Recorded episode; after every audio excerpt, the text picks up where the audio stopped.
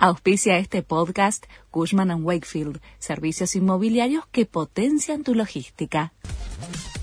La Nación presenta los títulos de la tarde del lunes 3 de octubre de 2022.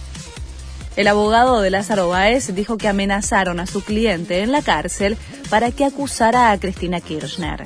El juicio oral en la causa vialidad se reanudó con el alegato de la defensa del Patagónico, que enfrenta un pedido de 12 años de prisión por defraudación al Estado y asociación ilícita.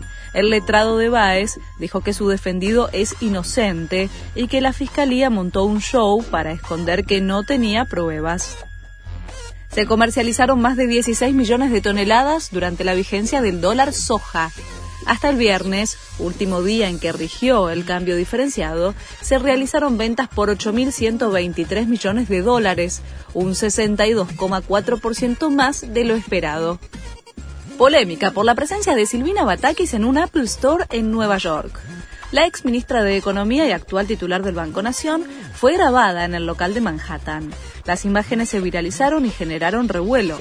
Cuando uno hace compras en el exterior y esos dólares son los que deberían haber ido al sector productivo, estamos dañando el futuro de todos los argentinos, había dicho la funcionaria en julio, apenas llegó al Ministerio de Economía. 1985 es el mejor estreno nacional del año. Casi 200.000 espectadores vieron la película el fin de semana, el doble de lo que se esperaba. El film, protagonizado por Ricardo Darín y Peter Lanzani, alcanzó cifras que sorprenden hasta a los propios productores y lo ubican con solo cuatro días en cartel en el vigésimo tercer puesto de todos los estrenos en el país en lo que va del año.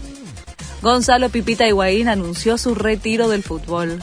El jugador de 34 años, actualmente en el Inter de Miami, dejará la práctica profesional cuando finalice la temporada de la MLS. Durante su trayectoria marcó un récord de más de 300 goles y 100 asistencias en más de 700 partidos disputados. Este fue el resumen de Noticias de la Nación.